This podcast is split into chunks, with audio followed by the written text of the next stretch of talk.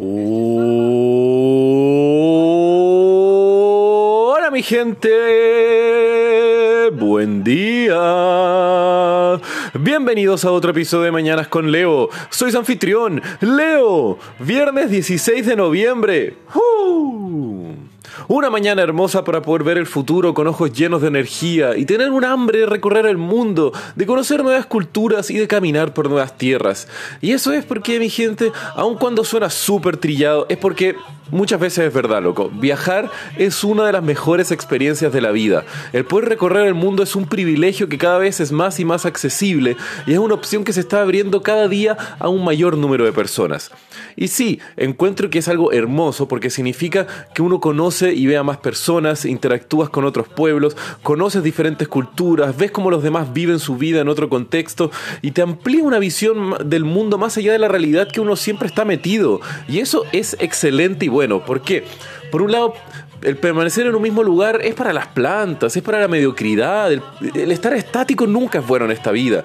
Viajen en cuanto puedan, ahorren dinero, trabajen duro y créame, yo encuentro que el gastar dinero en viajes es lo mejor que uno puede hacer después de salud y sustentos básicos para sobrevivir, obviamente.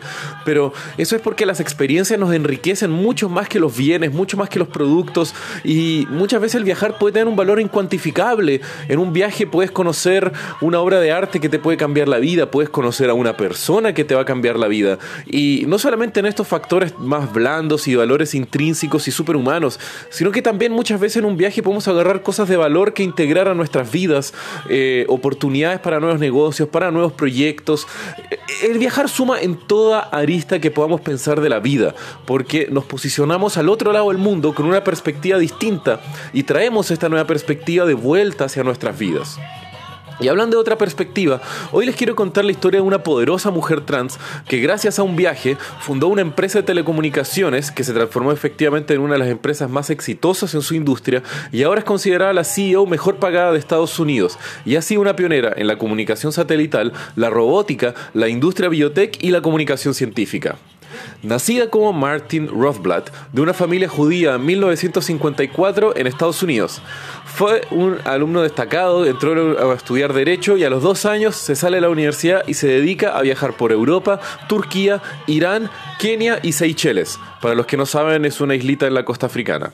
El tema fue que en, este, en Seychelles, en una estación de rastreo de la NASA, fue cuando Rothblatt descubrió y tuvo la epifanía sobre un futuro de las telecomunicaciones satelitales y cómo cada vez más y más nuestro mundo va a estar interconectado gracias a la exploración espacial y a las industrias de las telecomunicaciones satelitales. Eh, recuerden el valor de los viajes, este es un gran ejemplo a veces pueden ir de lo más inesperado. Bueno, el tema es que gracias a estos viajes, Rothblatt cambiará para siempre su vida, pues al volver a Estados Unidos termina la universidad y en 1981 comienza a trabajar junto a un equipo de ingenieros en un proyecto de telecomunicaciones satelital. Y fue así como funda en 1984 Sirius Satellite Radio, lo cual eh, después se transformaría en Sirius XM, siendo ahora una de las mayores empresas de radio satelital del mundo. Al mismo tiempo, Rothblatt en 1984 conoce a Bina Aspen, quien ahora es Vina Aspen Rothblatt, quien se transformaría en su señora. Luego, en 1993, sucede el IPO o la apertura pública a ofertas, se abre la bolsa en pocas palabras, de SiriusXM. Eso le da un bolsón monetario a Rothblatt que eh, decide salirse de la compañía y al mismo tiempo dedicarse cada vez al mundo más alejado de las telecomunicaciones y a desarrollar un trabajo en biotecnología fundando la empresa United Therapeutics. Esto debido a que la segunda hija de Rothblatt sufre de una rara condición de hipertensión pulmonar, lo cual la motivó para estar ahora ya desarrollando una empresa que tiene cinco tratamientos aprobados por la FDA para esta condición y otras enfermedades congénitas. Siendo además United Therapeutics un gran aporte al mundo farmacéutico, eh, Rothblatt también comenzó su propia pasión desarrollando y sacando un doctorado en éticas médicas para complementar su trabajo en la medicina. Y ha sido tanto el éxito de United Therapeutics en en el mundo farma, que ahora es la mayor fábrica de clonación de cerdos del mundo, pues están desarrollando una tecnología para el desarrollo de órganos implantables que no genera rechazo en humanos, utilizando a los cerdos como centros de crecimiento para este hermoso avance que puede estar salvando millones de vidas en los próximos años. Luego, en 1994, a sus 40 años de edad, Rothblatt inicia su transición eh, a identidad y género femenino, cambiándose legalmente su nombre de Martin Rothblatt a Martin Rothblatt, con una E al final haciendo como más francés y un nombre súper lindo, permaneciendo casada con su esposa Vina. Y es gracias a, a, su mujer y a este amor que tiene por Vina que Rothblatt también entró en otra arista experimental de su vida, la robótica. Esto porque Rothblatt es una de las más grandes luminarias del transhumanismo. Como les había mencionado en un episodio anterior, este es un movimiento que aboga por el uso de la ciencia y la tecnología para trascender las limitaciones biológicas del ser humano. Y es en esta incursión en la robótica que Rothblatt junto con su fundación, el movimiento Terasem, funda y crea, como se dice, el robot Vina 48, un compañero cibernético en el cual en su apogeo en el año 2010 cuando fue lanzado al mundo fue considerado uno de los robots más avanzados, imitando el ser humano que existía en el planeta. Fue obviamente la robot diseñada e inspirada en la cara y el cuerpo de la esposa de Rothblatt, siendo uno de los principios transhumanistas que Rothblatt quería diseminar.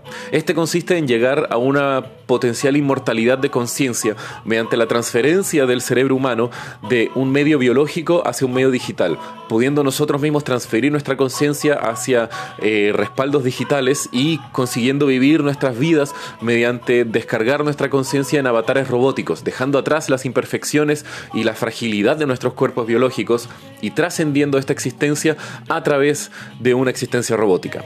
Y ambos son proyecciones que aún faltan, obviamente, pero al mismo tiempo podría ser una posibilidad para la supervivencia humana mediante esta posthumanidad.